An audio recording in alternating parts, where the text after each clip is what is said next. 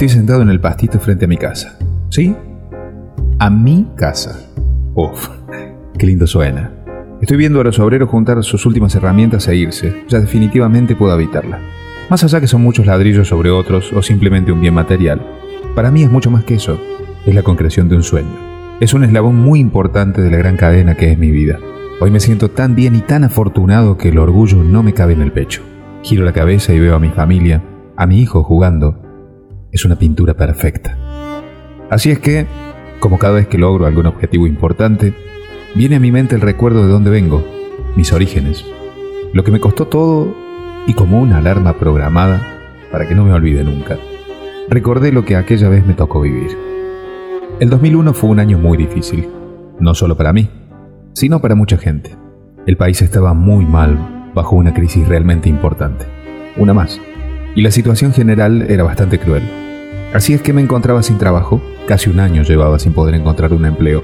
Ya ni siquiera buscaba trabajar de lo que me gustaba, de lo que sabía o de lo que había estudiado. Las pretensiones eran casi nulas, tanto que rogaba encontrar algo, lo que sea, pero nada serio aparecía. En ese lapso de tiempo hice de todo un poco. Fui vendedor, repartí volantes, trabajé en un lavadero de autos, vendí planes de TV por cable y hasta vendí cajones de muerto casa por casa. Sí, sí, cajones de muerto casa por casa. Es decir, ofrecía planes prepagos de sepelio y parte del discurso de venta era mostrar los folletos donde se publicitaban los féretros con sus características y comodidades. Algo bastante tétrico, ¿no es así? Pero bueno, cuando la necesidad te obliga, no queda otra que inflar el pecho, agarrar tu orgullo, esconderlo por ahí y salir a pelearle a la vida con los guantes puestos, como si fuera el último round. Es así como en las últimas dos semanas me encontraba sin nada de nada, en lo económico y con el espíritu en llanta. Ese día, un 24 de diciembre de 2001, me levanté decidido a que algo tenía que conseguir. El día anterior, por no tener, no había ni comido. Así que con la panza haciendo ruido y mi cabeza llena de preguntas, junté en un bolsito unos pedazos de repuestos de aluminio de no sé qué cosa que alguien me trajo a casa, por si me servían de algo, y salí en mi bicicleta con la intención de venderlos. Llegué a una compra y venta que estaba como a unas 30 cuadras, con gran incertidumbre y la espalda lastimada por el peso del bolso. Golpeé de adentro aparece un señor, de un carácter bastante particular, que me dice, Vuelve el lunes, pibe. Ya estoy cerrando. Le pedí por favor que me atendiera, que era muy importante para mí. Imposible, ya solté los perros. Vuelve el lunes. Hoy es 24 de diciembre.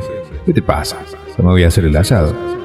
Me quedé mirando la nada unos minutos y volví a casa con la bici al lado, porque mis ojos inundados en lágrimas no me dejaban ver el camino y pensaba con qué iba a comer ese día, cómo afrontaba la situación. Ni siquiera pensaba en el futuro, mis necesidades eran urgentes y a corto plazo. ¿Cómo iba a pasar la noche de Navidad con mi familia? ¿Qué hago? ¿Qué hago? Me sentía tan miserable y tan frustrado que no lo puedo expresar con palabras. Definitivamente sentí que había tocado fondo. Pensaba en lo injusta que era la vida y lo que me estaba castigando sin razón. Si yo no le había hecho daño a nadie, Siempre fui buena persona, servicial, correcto. No entendía nada. Todo esto acrecentaba mi dolor y ¿por qué no mi rencor? ¿Contra quién? No lo sé. Pero creo que me había enojado mucho con Dios. Si es que de verdad existía. En eso estaba, odiando a la vida y blasfemando a lo más sagrado cuando la cachetada no tardó en llegar. De vuelta a casa, en la vereda estaba ella, la novia de El Negro. El Negro era mi amigo, un tipo sencillo en apariencia, pero era un ser que estaba más allá. El loco, como siempre le dije, era un ser de luz. Él estaba siempre más adelantado. Tenía una sonrisa permanente dibujada en su cara. Me cuesta recordarlo enojado. Veía cosas que nosotros no veíamos. Sentía diferente y definitivamente brillaba diferente. Eso es, tal cual, el negro brillaba. Era esas personas que siempre tenían buena vibra. Un chiste, un abrazo, una palmada, una mirada fija en silencio, un beso, un apretón de manos, una puteada o una palabra justa que te penetraba el corazón y te cruzaba el pecho dejándote las palabras atascadas sin poder salir. Claro que solo él sabía cuándo y a quién le correspondía cada una de estas. Ella, como dije, estaba parada en la vereda bajo uno de mis arbolitos con un sobrecito de hoja de cuaderno doblado en la mano y pegado con cinta. Toma, esto te manda el negro. No sé lo que tiene porque me dijo, dale esto en la mano al loco, si no está lo esperás, pero dáselo en la mano y no lo abras. La flaca es una gran persona como él, por algo estaban juntos desde la primaria. Cumplió con el pedido, me saludó y se fue. Miré el sobrecito y en uno de sus lados, a modo de remitente, decía para mi amigo Luis.